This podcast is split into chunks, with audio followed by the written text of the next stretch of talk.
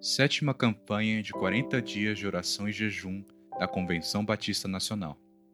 Igreja e discipulado, compartilhando vida. 17 dia. Ele me ungiu para evangelizar os pobres. O Espírito do Senhor está sobre mim, porque ele me ungiu para evangelizar os pobres. Lucas, capítulo 8, versículo 18, parte A. É muito provável que encontremos, nos textos bíblicos abaixo, a verdadeira declaração de missão ensinada por Jesus de Nazaré. A. Quando o Nazareno se encontrava na sinagoga da sua cidade natal, ele leu em Isaías sua declaração de missão. O Espírito do Senhor Deus está sobre mim, porque o Senhor me ungiu para pregar boas novas aos quebrantados, enviou-me a curar os quebrantados de coração, a proclamar libertação aos cativos e a pôr em liberdade os algemados, a apregoar o ano aceitável do Senhor. Isaías capítulo 61, versos 1 e 2. Lucas capítulo 4, versículos 18 e 19. B.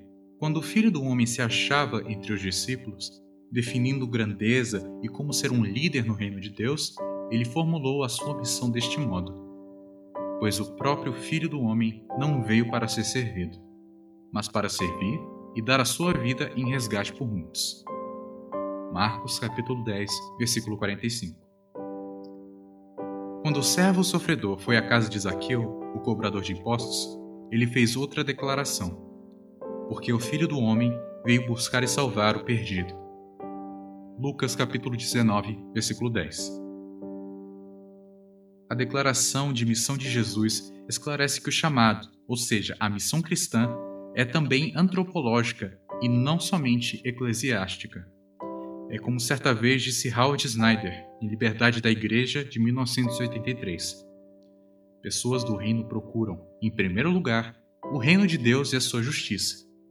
Pessoas de igreja frequentemente antepõem o trabalho da igreja às preocupações com a justiça, a misericórdia e a verdade.